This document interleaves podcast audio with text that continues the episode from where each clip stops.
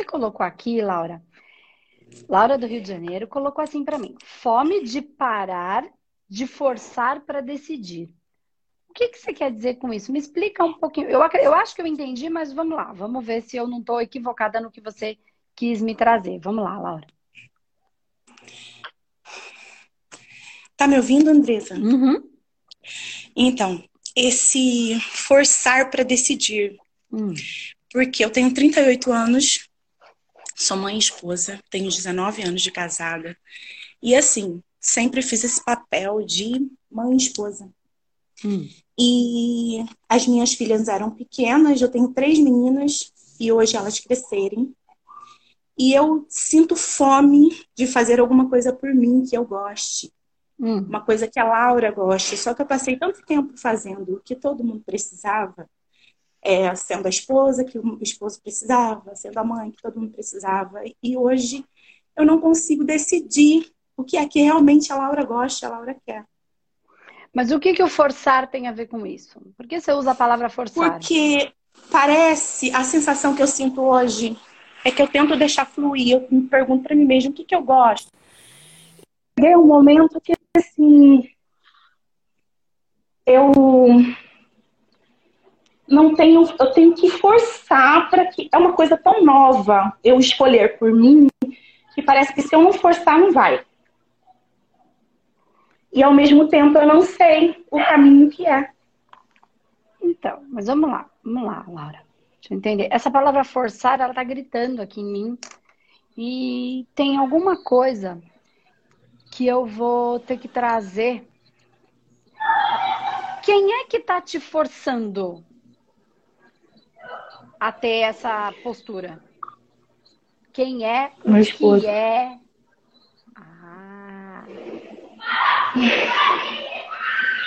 Entendi. Então não é a Laura que quer. Não. Você continua. É novamente aquela questão. Precisa. precisa. Sabe o momento que eu decidi, falei, bom, eu acho que é esse caminho.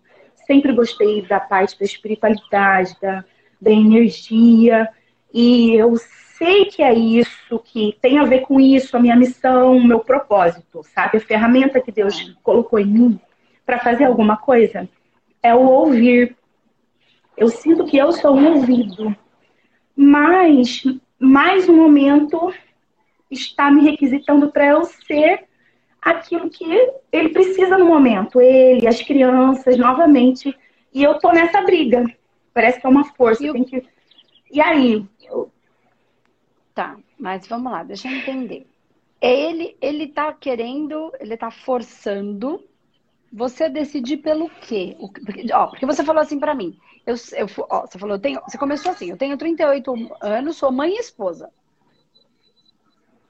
Né? Você é muito mais do que isso, mas você está muito ativa nesta nesta persona, nesse, nessas duas personas. Tá tudo bem, foi necessário, tá? Ok. Não tem nenhum uhum. problema com isso, não. Você colocou bastante energia nisso por um período que se fez necessário. Tá. Uhum. Aí você, eu pergunto, essa palavra forçar tá muito na minha cabeça. Ah, eu tenho que me forçar para decidir, mas eu não sei o que decidir. Então não tem que forçar, porque não sabe o que decidir, não tem nem forçar para decidir. Mas eu não sei o que decidir, eu tô como é que eu deveria forçar para decidir? Eu tenho uma, duas, três opções.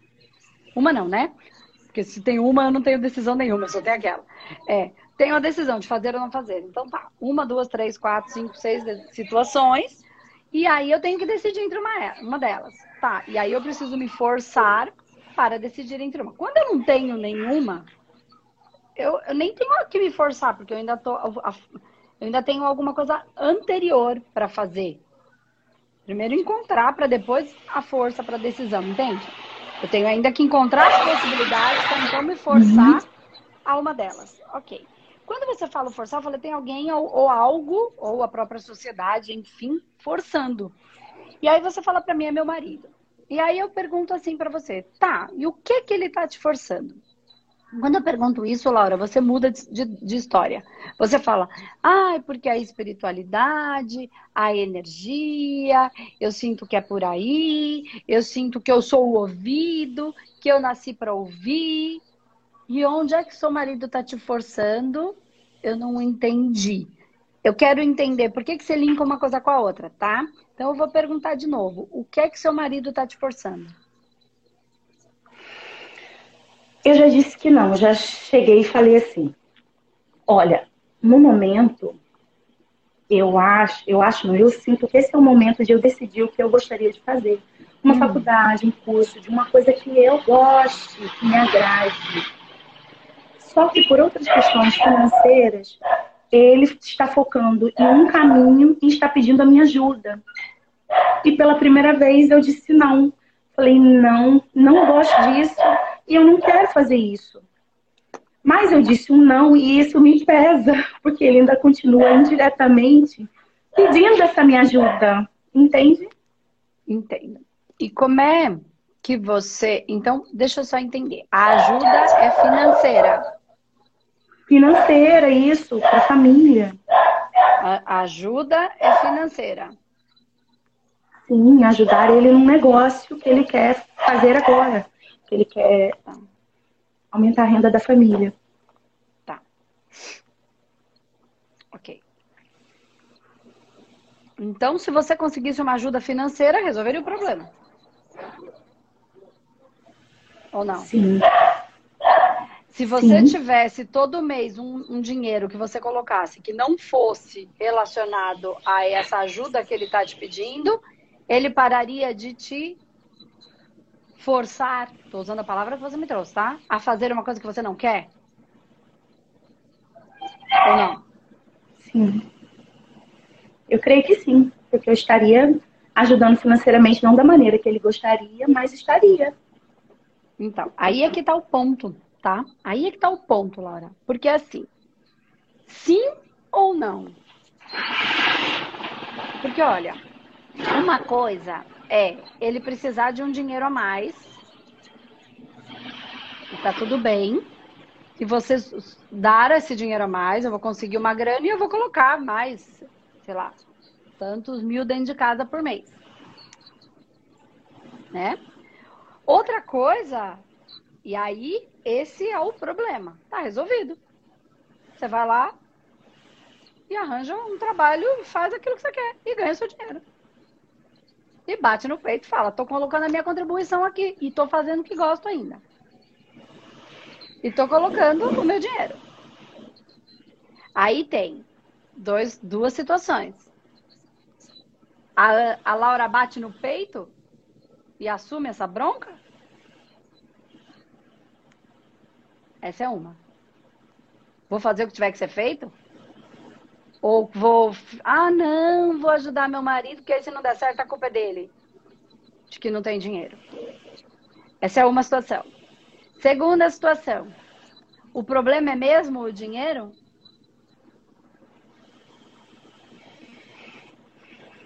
Não. O problema é, a sensação, é fazer é o, que a, o que eu quero e ela nunca consegue manter o seu foco firme. Entende que não está no dinheiro? Por exemplo, você falou espiritualidade, energia. Eu sou ouvido. Ó, compra o curso de psicanálise e se você for dedicada, tem gente que em dois meses termina, começa a atender, bota no mínimo é 100 reais, no mínimo 100 reais a hora. Mínimo. Se você tiver toda semana, se você tiver, e cada cliente, se te der 100 reais, são 400 reais por mês de cada cliente.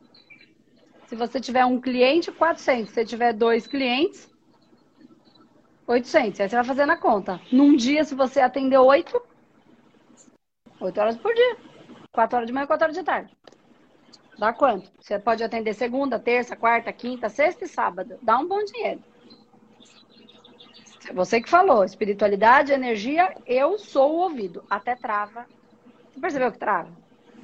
Então, se você encher todos os seus vou... horários, vamos imaginar que você precisa de bastante dinheiro. Eu quero encher todos, ou você precisa ou você quer, porque você pode querer, que é o seu trabalho, seu valor, você vai lá e faz. Você não tá roubando nada de ninguém, tá trabalhando. Ok, vamos dizer que você queira. Aí você vai lá e coloca o dinheiro. Vai estar tá resolvido esse problema?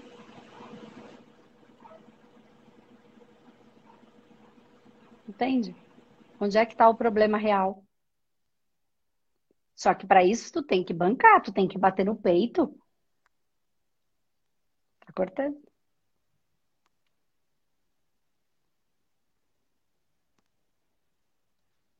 Cortou. Vocês percebem, pessoal, que quando eu digo que a consciência que cura, é que o problema nunca está no dinheiro. O problema nunca está nesse superficial. Se a gente não olhar para as bases, ela saiu. O problema nunca está no, no, no, que está em cima, assim, que está na nossa cara. O problema nunca está no dinheiro, nunca está nesse superficial. Não estou não tô dizendo que o dinheiro é superficial e que é ruim, tá, gente? Não é isso que eu quero dizer. Eu quero dizer que, que o problema está em bases muito mais profundas. Porque para eu bater no peito, eu tenho que assumir um monte de coisa. Eu tenho que, inclusive, acabar com o meu orgulho mal usado. Achando que vai ser tudo fácil, que vai ter uma pílula mágica achando que eu vou lá e vou pagar e vai resolver o meu problema. Não vai. Ah, eu comprei o curso, agora vai resolver o meu problema? Não, o curso é só o curso. A, a capacidade de se desenvolver dentro do curso é de cada um. A capacidade de, de fazer acontecer é de cada um. A humildade é de cada um. Imagina se no caso que a gente traz aqui agora, agora, né, que a gente acabou de trazer, só para eu concluir e chamar outra pessoa, é... a, a dor possivelmente está ou no se bancar, né, mas aí se eu falar e eu não fizer, porque enquanto eu fico na sombra de alguém, a culpa é dessa outra pessoa se não der certo. Porque ele assume os riscos de dar certo e de dar errado. O outro, quem quer que seja o outro.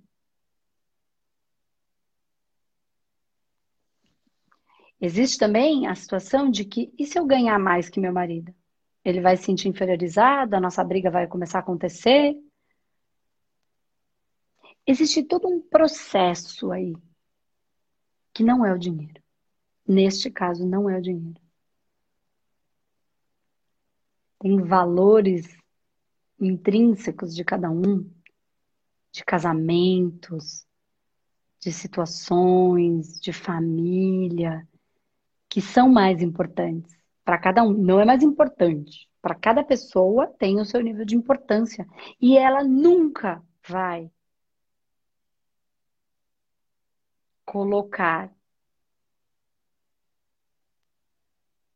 em jogo esse valor que é tão importante para ela. Ninguém nunca vai colocar em jogo um valor mais importante para si mesmo, em troca de um valor menos importante. Até que a pessoa entenda profundamente o que é amar a si próprio. Não é bater no peito porque eu me amo, quem quiser gostar de mim que goste, não é nada disso. Isso não é amor próprio. Isso é vaidade. Mal usada, tá? Mal usada.